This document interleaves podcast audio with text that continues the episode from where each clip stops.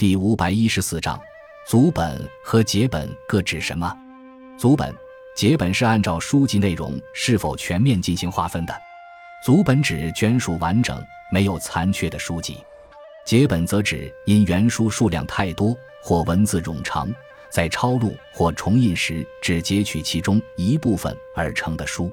如果是从某书已经刊刻的书版中抽出一部分，或者其中的某几卷单印成册的书，则称为抽印本。《水浒传》是我国古代四大名著之一，流传很广，影响深远。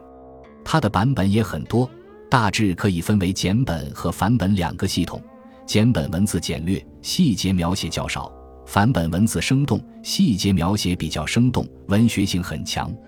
所谓简本，其实是结本，而繁本就是组本。繁体版本主要有三种：七十回本、一百回本和一百二十回本。七十回本是金圣叹将《水浒传》中梁山聚义后的部分全部删去。又把第一回改为蝎子，成为七十回本；一百回本是梁山聚义后，又增加了征辽和征方腊故事；一百二十回本是在征辽和征方腊的基础上，又增加了征田虎和王清的故事。相对于一百二十回本来说，七十回本和一百回本也是结本。